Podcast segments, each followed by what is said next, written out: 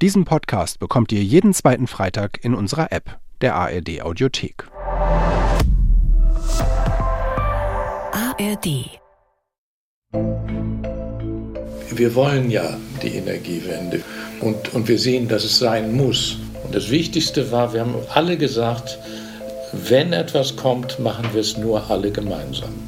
Frank Lüssmann wohnt in einer kleinen Gemeinde in Niedersachsen und seit neuestem steht auf seinem Grundstück ein Windrad, nebenan noch zwei weitere. Keiner aus dem Ort hat dagegen geklagt, die Genehmigung war in weniger als einem Jahr durch und das Dorf bekommt durch die Einnahmen jetzt ganz neue Spielräume. Es gibt natürlich mehrere Gründe, warum das geklappt hat, aber geholfen hat dabei auch eine ziemlich außergewöhnliche Genossenschaft aus dem Schwarzwald. Und die sind mittlerweile fast schon Fans von Thomasburg. Das Modell finde ich sehr, sehr spannend. Da ist tatsächlich die Hoffnung, dass jeder, der mit diesem Windpark direkt Kontakt hat, auch das Gefühl hat, ja, ich höre die Windräder, aber äh, ich habe auch vielleicht was davon. Und wie engagierte Bürger sich beim Klimaschutz helfen können und wie man dafür sorgt, dass möglichst viele Menschen vor Ort profitieren, darum geht es heute bei uns. Ich bin Arne Schulz vom NDR. Hi und herzlich willkommen. NDR Info. Mission Klima. Lösungen für die Krise.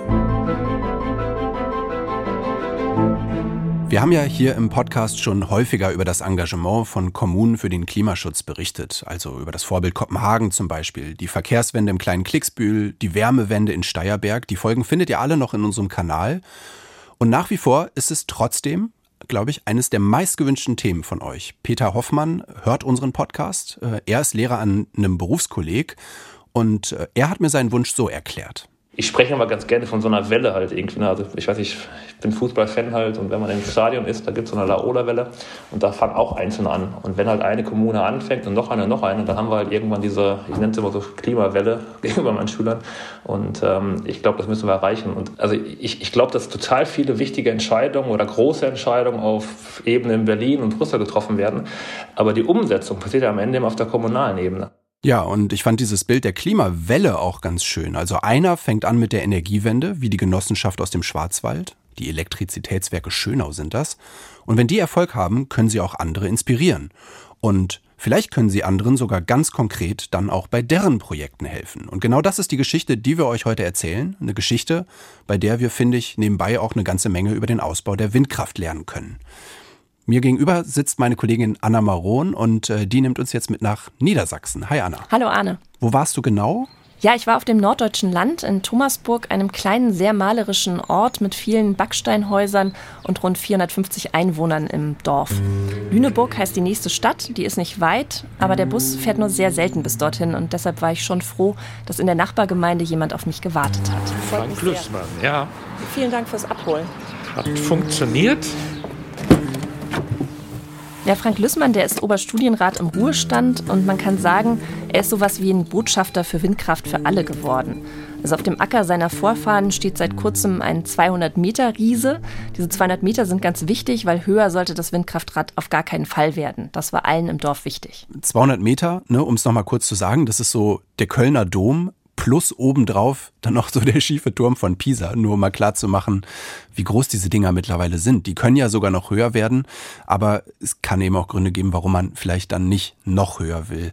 Warum wollte der überhaupt ein Windrad haben auf seinem Grundstück? Wahrscheinlich Geld spielt ja meistens eine Rolle. Bei ihm auch? Das mag sicher eine Rolle gespielt haben, aber ich habe auch schnell gemerkt, Frank Lüssmann ist wirklich sehr verwurzelt in seinem Dorf. Und nur der schnelle Euro, der war es, glaube ich, nicht. Da vorne die Mühle ist schon lange nicht mehr in Betrieb. Hier war eine Tankstelle, als ich Kind war. Und es waren viele, viele Bauernhöfe hier, die es nicht mehr gibt. Und ja, man hört schon, ne, der wohnt da schon ewig, aber die Gegend hat sich in den vergangenen Jahrzehnten ganz schön verändert. Ja, auf jeden Fall. Also die wenigen Landwirte, die es noch im Ort gibt, die haben offenbar ganz schön zu knapsen. Die Böden sind trocken und nicht so fruchtbar und da ist es schwierig, Gewinne einzufahren. Mhm. Und in der Lage ist es natürlich wie ein kleiner Lottogewinn, wenn die eigene Fläche vom Landkreis als potenzielle Windradfläche ausgewiesen wird. Auch wenn es bei dieser speziellen Fläche erstmal etwas gedauert hat, bis Investoren da wirklich hin wollten. Warum? Ja, sie ist verkehrstechnisch schwierig zu erreichen und der Untergrund ist ganz schön lehmig. Schuhputzen angesagt. Ja, stimmt. Also man hört's. Ähm, was man aber nicht hört, ist eigentlich dieser äh, typische Windradsound. Nee, man hört nur das Stromaggregat von der Baustelle. Zum einen war es sehr windstill an dem Tag und zum anderen fehlte noch eine technische Freigabe, als wir auf der Baustelle waren. So richtig los ging es jetzt erst vor ein paar Tagen. Mhm. Dass die Windmühlen ausgerechnet mal auf dem Acker von Frank Lüssmann entstehen, hätten viele im Dorf vor zehn Jahren wahrscheinlich gar nicht für möglich gehalten. Damals hat er sich nämlich gegen den Bau einer Anlage in der Region eingesetzt. Aber das sei nichts Grundsätzliches gewesen, hat er mir gesagt. Sehr früh ähm, war mir klar, dass äh, wenn ich äh, gegen Gorleben demonstriere und wenn ich da einen Teil meines, meiner Energie einsetze, dass es die Windenergienutzung gab und geben sollte, das war mir auch da schon klar. Es ging 2013 war das, äh, darum, dass mit unsinnigen Begründungen die Ausweisung dieser Fläche bevorzugt wurde vor anderen, die nach meiner festen Überzeugung geeigneter waren.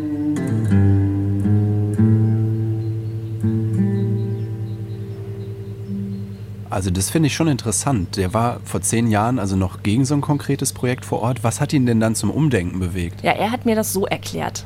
Mir ist klarer geworden äh, in diesen letzten zehn Jahren, dass der Klimawandel tatsächlich so gravierend schon dicht ist und ihm ist auch klar geworden, dass es noch möglich ist, gegen die Krise einen Wandel zu setzen und dass er auch selbst dazu beitragen kann. Ich sehe, dass unser Dorf viele kleine Kinder hat.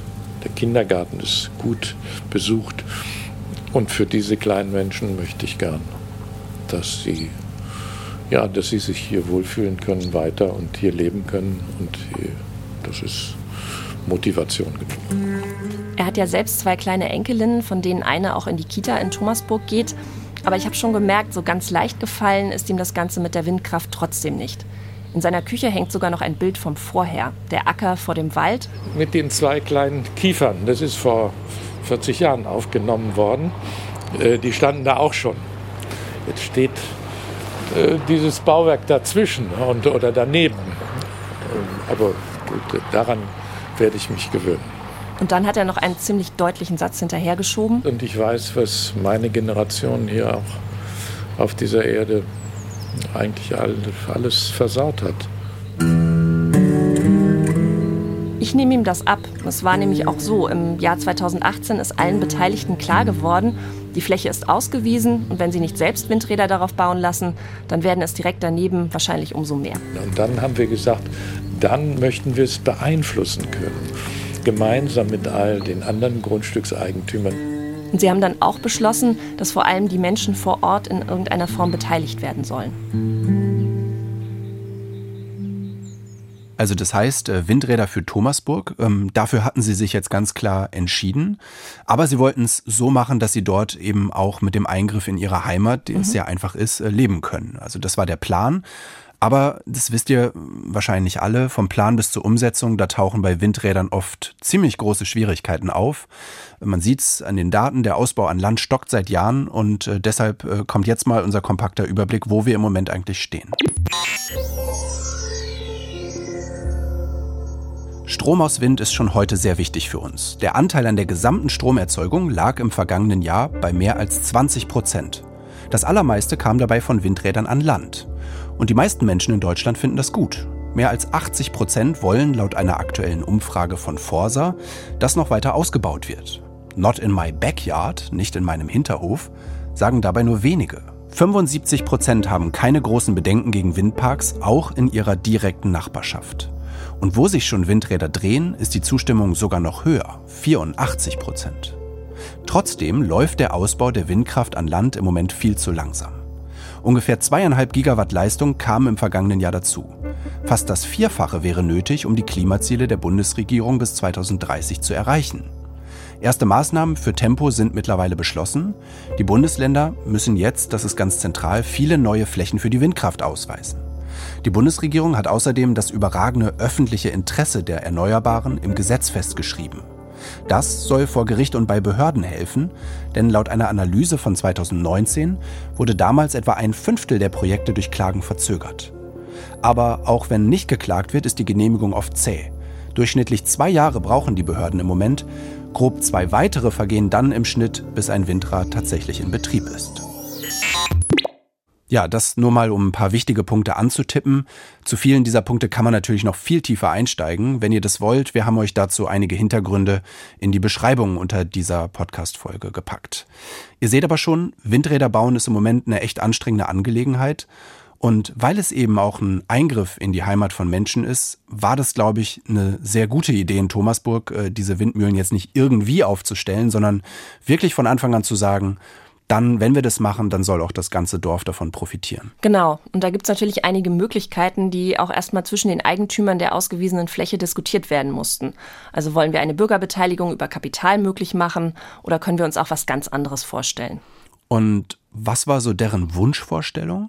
Die Bürgerbeteiligung wollten Frank Lüssmann und die anderen Eigentümer nicht, auch weil sie gesagt haben, da kann eben nicht jeder teilhaben, sondern nur wer eh schon ein paar Zehntausend Euro auf der hohen Kante hat. Mhm. Und ziemlich früh hat sich so der Wunsch nach einem Förderverein herauskristallisiert. Und da war die Idee, der Verein kriegt einen bestimmten Betrag vom Betreiber und den kann der Verein dann an unterschiedliche Vereine und Institutionen im Dorf verteilen. Aber da sind natürlich ganz schön viele Regularien zu erfüllen.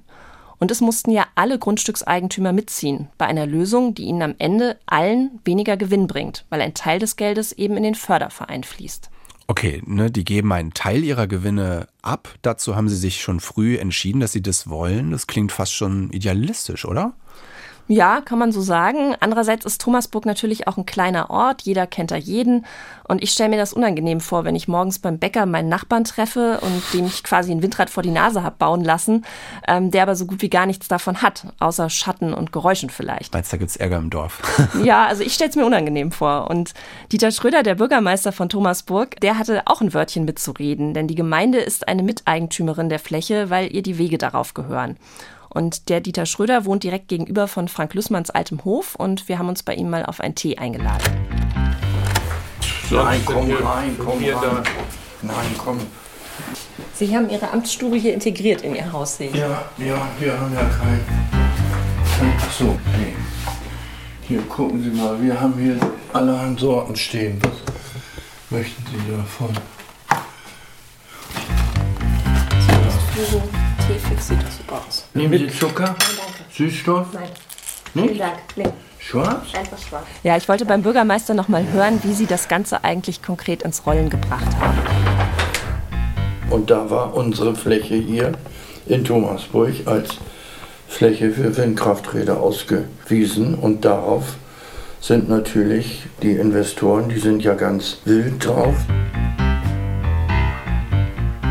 Aber die wollten gerade nicht irgendeinen Investor und so kamen die dann auf diese Genossenschaft aus dem Schwarzwald. Das sind eben diese Elektrizitätswerke Schönau. Genau, die EWS. Und dann kam man nach Brandenburg 2018 äh, dann mit ernsthaften Anliegen und äh, hat die Grundstückseigentümer eingeladen. Da gab es Vorgespräche und schriftliche Angebote und dann gab es hier Menschen, die schon bei der EWS äh, Strombezieher waren. Sie auch. Und ich selbst auch, ja. Die Elektrizitätswerke Schönau haben dann auch den Zuschlag bekommen. Und das lag nicht nur daran, dass Menschen im Ort schon Kunden waren, sondern die hatten auch einen großen Vorteil. Sie sind selbst aus einer Bürgerbewegung entstanden. Und da hatten die Bürger von Thomasburg das Gefühl, dass die EWS eben nicht nur auf die Rendite geguckt hat, sondern offenbar authentisch vertreten hat, dass sie den Ansatz mit dem Förderverein wirklich unterstützen wollte. Und wie viel bleibt jetzt äh, ganz genau in der Gemeinde hängen?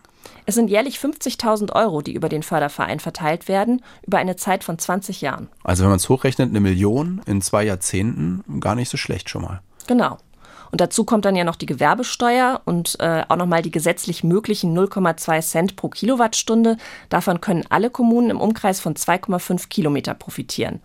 Und als es um die 0,2 Cent ging, da meine ich auch bei Bürgermeister Schröder so ein bisschen ein erwartungsvolles Glitzern in den Augen gesehen zu haben. Die kommen noch zusätzlich zu den 50.000 und da spricht man ja davon, dass man ja eventuell pro Windkraftrad dann bis zu, bis zu, je nach Höhe, wohl bis zu 30.000 Euro dann zusätzlich bekommen kann. Das bedeutet schon ganz schön viel für unsere relativ kleine Gemeinde. Bürgermeister Schröder war es wichtig zu betonen, in seinen über 30 Jahren hat er keine Schulden gemacht. Aber der Kindergarten, den sich Thomasburg leistet, der kostet auch ordentlich was. Da müssen jährlich mehr als 300.000 Euro zugeschossen werden.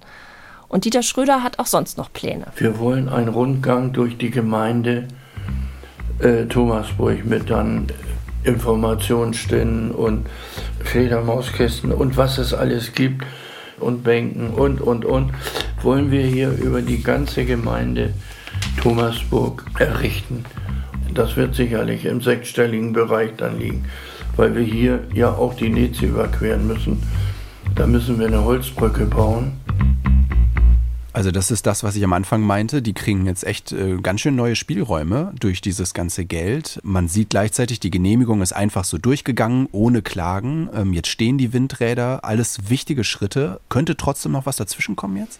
Ja, ich habe schon gemerkt, also Ängste sind auf jeden Fall da beim Bürgermeister, weil... Jetzt stehen sie ja erst, aber ich weiß nicht, wie nachher die Folgen sind, wenn sie sich drehen und was dann eventuell für Beschwerden dann kommen könnten. Wie gesagt, bei meinem Besuch drehten sich die Flügel noch nicht, ähm, mittlerweile aber schon. Und das wird jetzt sehr spannend zu sehen, wie die Nachbarn damit umgehen in nächster Zeit. Die Sorgen sind ja erstmal nachvollziehbar, das sieht auch der Projektleiter der EWS Schönau so, Tobias Tusch.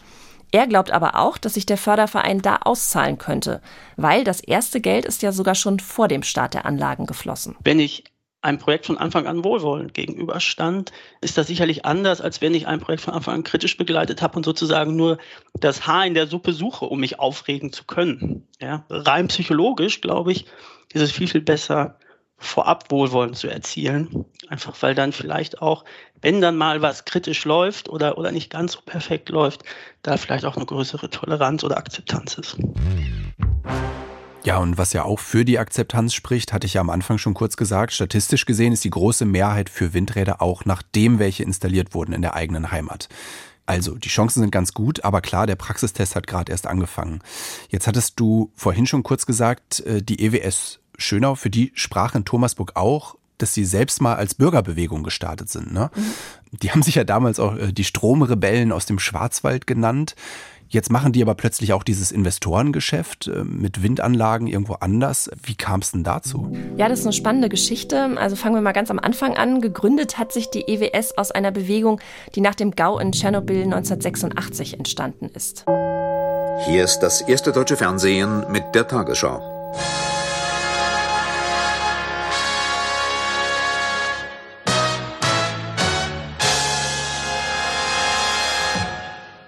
Guten Abend, meine Damen und Herren. In dem sowjetischen Kernkraftwerk Tschernobyl ist es offenbar zu dem gefürchteten GAU gekommen, dem größten anzunehmenden Unfall.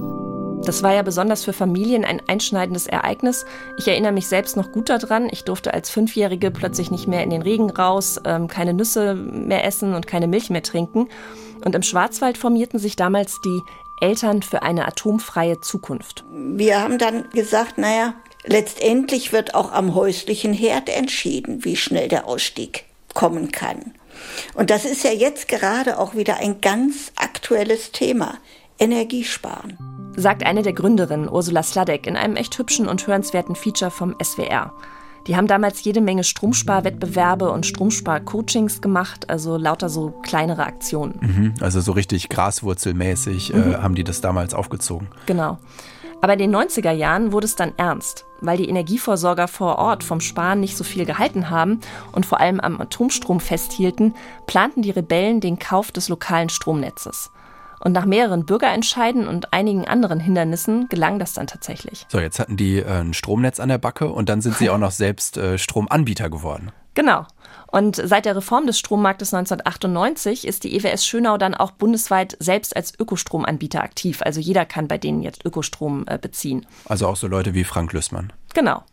Und sie können eben auch selbst Anteilseigner sein, also man wird automatisch Genosse, so heißt das bei der EWS und ist dann gleichzeitig eben auch Kunde.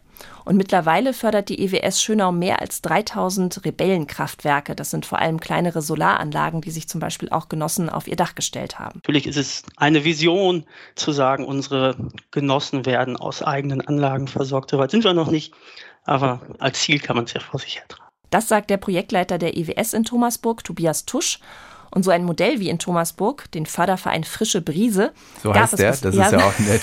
Frische Brise, okay. Exakt, so heißt der.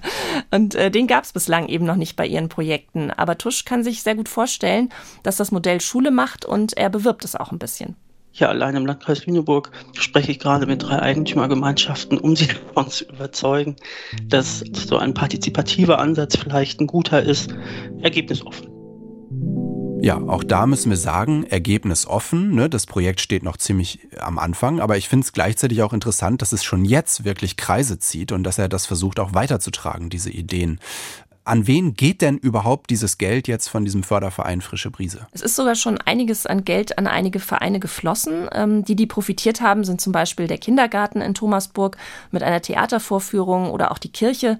Und die haben sogar schon mehrfach was bekommen. Im Friedhof war die, die Wasserpumpe äh, defekt für die, für die Menschen, die da ihre Grabstellen äh, bewässern mussten in den heißen Sommern jetzt. Und da musste schnell auch ein, eine Pumpe ausgetauscht werden. Das konnte dann gefördert werden. Und das sind dann Dinge, die dann auch irgendwo hörbar sind oder sichtbar sind. Und gibt es irgendwelche Regeln, nach denen da entschieden wird, was jetzt genau gefördert wird? Ja, die Frische Brise ist ja ein gemeinnütziger Verein und da gibt es in Deutschland natürlich strenge Regeln. Aber manches muss auch noch geprüft werden und da hat man sich auch von Anfang an professionelle Unterstützung geholt. Und Detailfragen gibt es immer noch. Es kam ja neulich schon mal die Frage auf, ob man diese Gelder, die dieser gemeinnützige Verein erhält, ob man die nur gemeinnützigen Institutionen oder Vereinen da gewähren kann. Ich weiß nicht, hast du da nochmal nachgefragt? Das ist noch in der Prüfung. Es ist ein, ein, ein wird aber jetzt, denke ich, da auch also, äh, ein Bescheid dazu kommen. Ob ein Antrag auf Förderung angenommen wird, entscheiden die Mitglieder der frischen Brise. Und das sind die Grundstückseigentümer, auf deren Fläche die drei Windräder stehen. Nur sie haben auch ein Stimmrecht, wenn es um die Verteilung der Gelder geht. Anderen steht der Verein aber auch offen. Okay, aber ähm, da frage ich mich jetzt schon, ob das wirklich so klug ist, ähm, die Bürger da nicht mitentscheiden zu lassen. Also wenn es jetzt nur die Grundstückseigentümer sind, die diese Gelder dann tatsächlich bewilligen oder nicht. Gut, ich meine, man kann es schon verstehen, ne? das ist auch deren Geld, das geben sie freiwillig und dann wollen mhm. sie da offenbar auch ein bisschen Kontrolle behalten. Was war denn da so dein Eindruck? Also sind die Leute im Dorf mit dieser Regelung zufrieden? Ja, teils, teils. Also ich habe mich mal umgehört. Das ist eine gute Idee, ähm, dass Sie sagen wollen, wir wollen einfach mehr Wertschöpfung hier im Dorf lassen. Leider ist es so, so hat es sich jetzt gezeigt, dass die Antragstellung doch sehr nach Nase ähm, entschieden wird. Diese Frau arbeitet selbst in der Energiebranche und sie ist in einem Verein engagiert, der Geld für neue Veranstaltungszelte beantragt hatte. Ist halt aber auch schon mal leer ausgegangen. Und trotzdem hat sie dann im Verlauf des Gesprächs auch gesagt, bedeutet, wenn Sie diese Gemeinnützigkeit beibehalten wollen, dann müssen Sie jetzt auch in die Umsetzung kommen und entsprechend Gelder verteilen. Insofern geben wir Ihnen eine Chance und gucken uns das an. Ich habe noch mit einer anderen direkten Nachbarin von Herrn Lüssmann gesprochen und die war wesentlich kritischer. Ja, das ist was, wovor ich wirklich Angst habe, dass man dann wirklich im eigenen Wohnraum nicht mehr wohnen kann und mag. Und was ist dann? Wer würde dann vielleicht unser Haus kaufen, wenn ich hier nicht mehr leben könnte? Ja, die 50.000 Euro im Jahr fürs Dorf stimmen sie nicht milde, sagt sie. Weil ich das als Augenwischerei sehe. Und auch die Aussicht auf 1.000 Euro Zuschuss, die der Förderverein zur Verfügung stellen will, falls jemand mal Lärmschutzfenster einbauen möchte, das sei ein Witz. Heißt also, eigentlich gibt es schon auch Spannung im Dorf. Ein bisschen schon, aber interessanterweise bin ich auf dem Rückweg nochmal mit Herrn Lüssmann an der Nachbarin vorbeigefahren und die beiden haben sich sehr freundlich gegrüßt. Also zumindest scheint alles noch im zivilisierten Rahmen abzulaufen. Okay, verstehe. Und die Thomasburger haben auch den Aufbau der Windräder offenbar ganz gut verwunden. Auch nicht selbstverständlich, denn eine Straße war drei Monate gesperrt für den Transport der Teile. Ja, jetzt können wir ja mal festhalten, das ist, würde ich sagen, einfach mal, das ist ein tolles Engagement in Thomasburg. Aber auch dort gibt's eben Grautöne, da gibt's diese Zwischentöne, Sorgen, Bedenken. Ähm, natürlich gibt es die. Und jetzt natürlich die Frage, wie geht man allgemein eigentlich am besten damit um? Ähm, dazu gibt es schon viele Studien, Befragungen und es gibt wirklich viele wichtige Punkte, die man da beachten sollte, idealerweise. Also die Menschen wollen früh Bescheid wissen, was geplant ist. Sie wollen zumindest die Chance haben, mitzugestalten und noch vieles mehr. Und klar, auch das sieht man in Studien, die finanzielle Beteiligung ist auf jeden Fall auch ein wichtiger Aspekt. Ja, ich glaube, einen Punkt kann man gar nicht oft genug betonen. Je früher und konkreter die Menschen vor Ort profitieren, desto besser. Genau, und äh, ich habe für diese Folge auch mit Gundula Hübner gesprochen. Die ist Psychologieprofessorin an der Uni Halle und an der MSH Medical School in Hamburg. Sie forscht seit Jahrzehnten zur Akzeptanz von Windkraft, hat dafür in vielen Projekten auch ganz konkret mit Menschen vor Ort gearbeitet und äh, sie bestätigt das vom Grundsatz her. Auch, dass diese Beteiligung ganz konkret sichtbar werden muss für die Bürgerinnen und Bürger und äh, deswegen ist so ein Förderverein grundsätzlich wirklich eine ziemlich gute Idee. Ja, natürlich, weil dann eben erst Menschen wahrnehmen, was es denn für Vorteile bringt. Und äh, Beteiligungsmöglichkeiten müssen, wenn sie angeboten werden, eben auch für alle machbar sein. Also nicht nur für die, die ein höheres Einkommen haben, weil wir sonst hier wieder eine Ungerechtigkeit haben. Das ist ein wichtiger Punkt. Was aber auch noch eine Möglichkeit ist, dass man tatsächlich günstigere Energiepreise, also Strompreise für die Menschen vor Ort aushandeln kann. Auch das ist möglich. Also ich habe daraus mitgenommen, die machen schon vieles ziemlich gut in Thomasburg. Ähm, gleichzeitig kann man aber vielleicht trotzdem auch noch was verbessern. Wären diese vergünstigten Strompreise da vielleicht ein guter Ansatzpunkt? Klar, ich glaube schon. Das würde einfach dazu führen, dass man die Windkrafträder auch so ein bisschen mehr als seine eigenen begreift. Wenn man jeden Monat schwarz auf weiß Geld spart, dann ist das, ist das ja auch einfach nochmal ein Mehrwert. Mhm. Und das ist auf alle Fälle ein Thema, das alle Beteiligten in Thomasburg auf dem Schirm haben. Also ursprünglich sollte jeder Einwohner verbilligten Strom bekommen. Nun ist es aber so, dass der Strommarkt ja gerade im vergangenen Jahr total umgewälzt wurde und die Preise durch die Decke gingen. Mhm. Und der Bürgermeister ist auch richtig unzufrieden damit. Was mir aber nicht gefällt, ist, dass wir als Bürger nicht direkt von der Stromerzeugung finanziell profitieren können. Und auch Frank Lüssmann hatte schon mal überschlagen, dass eine Anlage, die für 12.000 Haushalte Strom produziert ungefähr, den ja für 150 bis 200 Haushalte locker abzweigen könnte. Und dann äh, bekommen die Menschen hier den Strom, der sich da, der gerade hier hergestellt wird, für einen geringen Preis. Dann wäre das sicherlich für viele, die, die dann irgendwo auch vom Gefühl her ganz anders. Ist aber alles halt leider sehr, sehr kompliziert. Also technisch kann man den Strom eben leider nicht so einfach abzweigen. Da braucht es einen eigenen Transformator, da müsste auch der Stromnetzbetreiber vor Ort mitspielen. Und die EWS Schönau, die vor Ort investiert, ist auch ein anderes Unternehmen als der Stromanbieter EWS. Und der hat als Ökostromanbieter hohe Ansprüche und ist deswegen teurer als andere. Okay, also der ist teurer und damit wäre dann sozusagen das gar nicht unbedingt für alle Bürger so attraktiv, mhm. wenn die jetzt in dem Ort äh, wechseln würden zu EWS, auch wenn es dann ein bisschen vergünstigt wird durch die Windräder. Genau, eben auch, weil so ein kleiner Rabatt jetzt angesichts der hohen Strompreise im Moment sich nicht auszahlen würde. Was mir aber auch alle gesagt haben, es kann sich auch nochmal ändern, wenn sich der Strommarkt wieder entspannt. Also sie haben das Modell noch nicht ganz aufgegeben. Okay, also es ist kompliziert, aber vielleicht kommt es tatsächlich noch. Wie geht es denn ansonsten weiter jetzt in der Region? Du hattest es ja vorhin schon angesprochen. Also im Moment werden sehr, sehr viele Windparks geplant. Es werden sehr viele neue Flächen ausgewiesen und gerade in dieser Region sind es eben besonders viele. Also das Dorf ist schon fast umzingelt von Windparks, die da gebaut werden sollen. Und da wird sicher noch einiges auf die Menschen zukommen. Und es könnte sich auch Widerstand regen. Also der Landkreis plant ja, die Landkreisfläche mit 4,7 Prozent mit Windkrafträdern zu belegen. Und wenn das kommt, und wir haben große Flächen da drin, wieder jetzt in der neuen Planung, da wollen wir nicht mitmachen. Da bin ich jedenfalls dagegen. Tja, da sieht man dann schnell, drei Windkrafträder machen noch keine Energiewende. Und man kann die Menschen ja auch ein bisschen verstehen. Also es ist halt schon ein Unterschied, ob da drei Windräder stehen oder 30. Und das wird wahrscheinlich die große Herausforderung in nächster Zeit, dafür dann auch eine Akzeptanz mhm. zu schaffen. Jetzt ist ja diese Entscheidung noch nicht final, dass das wirklich so viele neue Flächen werden in der Gegend von Thomasburg. Aber was ja interessant ist, Sobald da so massive Pläne im Raum stehen, können eben aus so Windkraftbefürwortern schnell auch wieder Skeptiker werden. Das ist schon spannend zu sehen. Und äh, auch das hat ganz viel mit Beteiligung zu tun, sagt Gundula Hübner, die Professorin, die zur Akzeptanz der Windkraft forscht.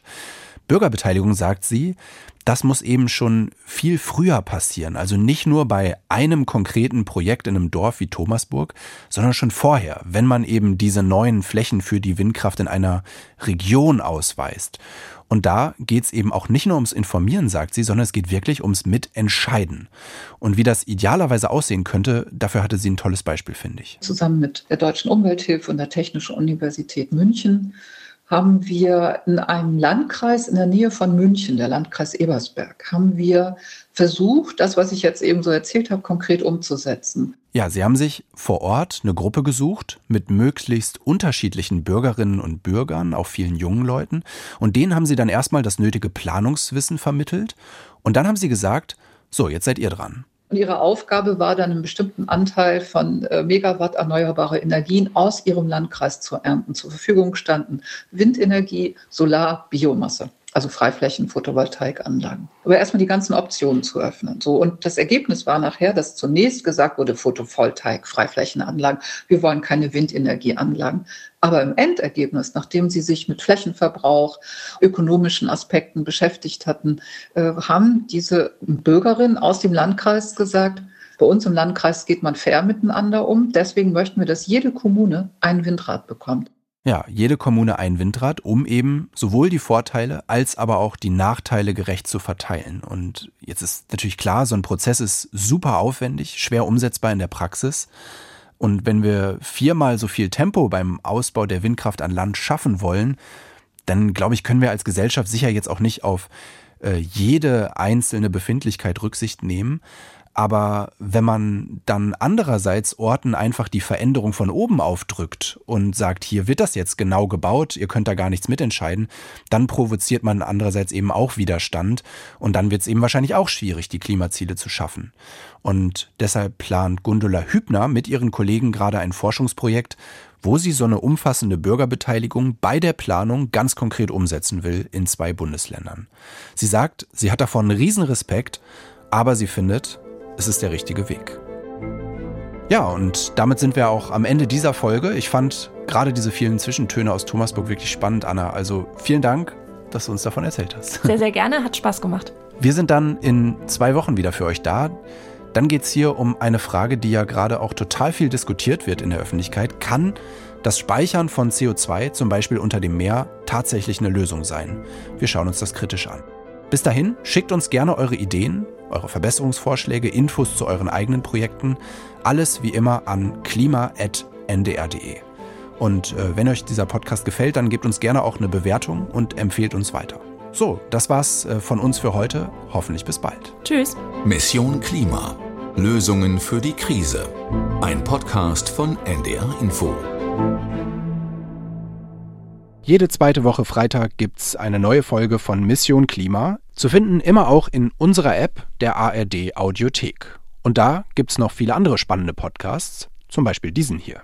Wir sind Lisa und Mathis vom News Podcast 630 und da sprechen wir Montag bis Freitag über die wichtigsten Nachrichten. Und das, wie der Name sagt, morgens um 6.30 Uhr, pünktlich für euch beim Aufstehen im Bad oder auf dem Weg zur Uni oder zur Arbeit in ungefähr 20 Minuten, damit ihr informiert in den Tag starten könnt. Wichtig ist uns dabei, wir reden ganz normal wie Menschen darüber, also ohne Nachrichtenfloskeln oder kompliziertes drumherum. Und wir sprechen nicht nur miteinander, sondern wir wollen auch eure Meinungen hören per Sprachnachricht aus der Community. Hallo, liebes 630-Team. Ihr habt gefragt, ob sich unser Leben verändert hat oder unsere Gewohnheiten verändert haben mit Hinblick auf die Klimaerwärmung. Ich für meinen Teil kaufe kein Fleisch mehr. Für den Podcast stehen wir sehr früh morgens im Studio, gucken, was in Deutschland und der Welt passiert und nehmen dabei auch eure Themen mit. Ich verfolge immer ganz gespannt euren Podcast und würde gern einmal anregen, dass ihr über den Streik des Krankenhauspersonals an den Unikliniken in NRW berichtet. Hört doch gerne auch mal rein 0630 in der ARD Audiothek und überall, wo es Podcasts gibt. Und dann habe ich noch einen zweiten Tipp für euch. Der ist ein bisschen hintergründiger und ziemlich düster. Hi, ich bin Eva Maria Lemke und ich hab was für euch, den Podcast Dark Matters, Geheimnisse der Geheimdienste. Ihr ahnt's, es geht um Spione, es geht um Doppelagenten, aber auch um Beamte mit der Lizenz zum Abheften. Ja, die deutschen Geheimdienste, die sind nicht wirklich Bond, aber auch nicht nur Behörde. Und manchmal geht bei ihnen auch richtig was schief. Vergessene Informanten, vergeigte Operationen, verbaselte Geheimdokumente. Alles, worüber Sie lieber nicht reden würden, erzählen wir in Dark Matters mit den Experten der ARD. Jeden Mittwoch gibt's eine neue Folge in der ARD Audiothek und überall sonst, wo es Podcasts gibt. Dark Matters. Geheimnisse der Geheimdienste.